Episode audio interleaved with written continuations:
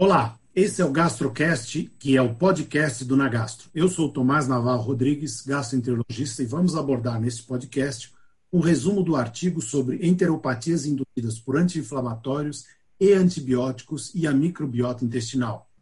No site www.nagastro.com.br você encontrará a referência completa do artigo mencionado neste podcast.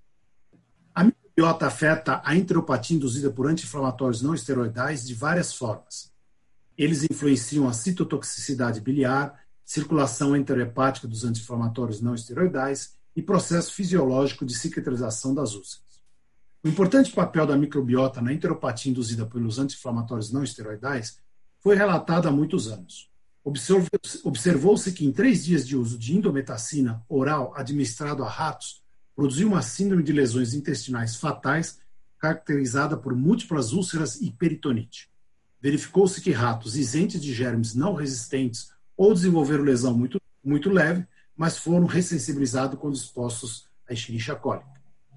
Devido aos alarmantes sintomas clínicos da enteropatia induzida por anti-inflamatórios não esteroidais, que inclui a presença de sangue nas fezes devido à ulceração ou anemia de etiologia desconhecida, muitos pesquisadores tentaram identificar os mecanismos subjacentes. O dano inicial à função da barreira mucosa é atribuído à deficiência de prostaglandinas induzida por anti-inflamatórios não esteroidais e mau funcionamento mitocondrial. A ligação de lipopolisacárides bacterianos gram-negativo, bem como a caixa do grupo de alta mobilidade 1 das células epiteliais lesionadas para Toll-like receptor 4, nos macrófagos leva à ativação de muitas vias que liberam citocinas pró-inflamatórias, como fator de necrose tumoral alfa, interleucina 1 beta e quimiocinas. Isso induz a infiltração de neutrófilos na mucosa e submucosa do intestino delgado, causando danos. Em geral, um aumento no número de bactérias gram-negativas e seus lipopolisacárides na mucosa induz a ativação de neutrófilos junto com a ação dos anti-inflamatórios não esteroidais, causando formação de úlcera. Um artigo recente sugeriu que a correção da disbiose pode ser um alvo importante para tratar os danos intestinais após o uso de anti-inflamatórios não esteroidais e restaurar a funcionalidade normal. Foi afirmado que, embora nem sempre seja possível evitar uma indução de disbiose, os probióticos podem ser usados para corrigir isso. Nesse estudo foram incluídos 45 artigos ou capítulos de livro, e as alterações na microbiota intestinal após o uso de anti-inflamatórios esteroidais foram foco de Terran Ventura e colaboradores em 2014, onde induziram enteropatia por indometacina em ratos e observou os animais por quatro dias. Após esses quatro dias, observou que, que os controles não apresentavam alterações histológicas consistentes com presença de inflamação intestinal. E os animais tratados com indometacina mostraram sinais microscópicos de inflamação com alterações histopatológicas significativamente piores.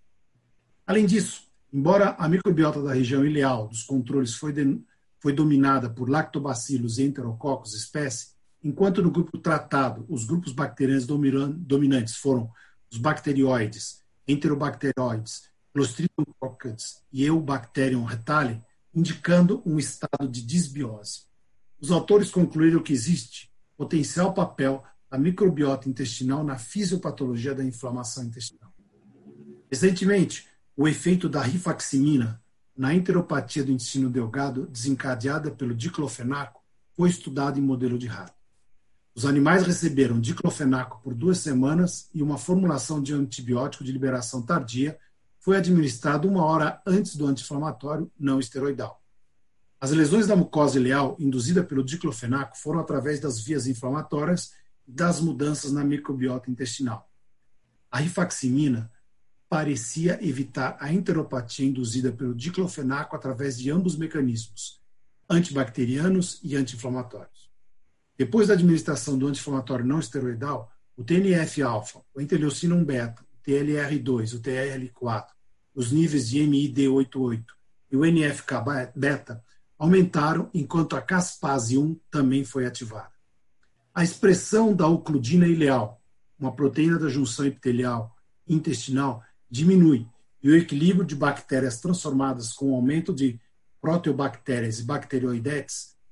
No entanto, a rifaximina compensou todas essas mudanças, aumentando a proporção de lactobacilos e também reduzindo a produção de interleucina 1 beta, inibindo a montante ativação da caspase 1. Em relação aos mecanismos subjacentes, aos efeitos dos probióticos na mucosa intestinal, alguns estudos recentes in vitro mostraram evidência da capacidade de um medicamento com várias cepas de probióticos evitar danos celulares e causar uh, e celulares causados pelo estresse oxidativo.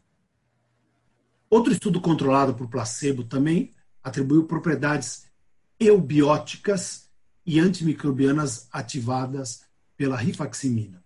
Voluntários saudáveis receberam diclofenaco 75 mg duas vezes ao dia, associado ao omeprazol 20 mg uma vez ao dia e faximina 400 mg ou placebo duas vezes ao dia por 14 dias. Os indivíduos foram avaliados por videocápsula endoscópica no tempo zero e após duas semanas de tratamento. Lesões da mucosa foram detectadas em 20% dos indivíduos que receberam rifaximina, enquanto em 43% dos indivíduos que receberam placebo. Outro grupo de pesquisadores avaliou as mudanças da microbiota intestinal do rato após a administração de inometacina e observou um significativo aumento de firmicutes e diminuição de quantidade de bacteroidetes. Segundo esses autores, o uso de antibiótico para reduzir a microbiota intestinal levou a maior taxa de mortalidade em ratos do que os controles, indicando o papel crucial da microbiota. Contudo, camundongos pré-transplantados com microbiota alterado tiveram menos lesão do intestino delgado e níveis mais baixos de citocina pró-inflamatórias expostos aos anti-inflamatórios não esteroidais, mostrando a importância das bactérias. Além disso, foi sugerido que antibióticos direcionados para bactérias gram-negativas são geralmente eficazes na redução da extensão da ulceração intestinal induzida por anti-inflamatórios não esteroidais. Em contrapartida, antibióticos contra bactérias gram-positivas não parecem desempenhar um papel significativo. Outras informações importantes sobre antibióticos e anti-inflamatórios não esteroidais e a interação dinâmica entre os dois grupos de medicação demonstrou que a dose oral única de indometacina provocou mudanças na composição e na diversidade da microbiota. Além disso, a microbiota alterou a farmacocinética e a farmacodinâmica da indometacina, bem como sua eficácia. Portanto, essa revisão de antibióticos anti-inflamatórios tem uma importância, porque a associação dos 12, em muitos casos, se faz importante. E a lesão no intestino delgado parece que tem uma importância muito grande no nosso dia a dia. Muito obrigado e até uma próxima vez.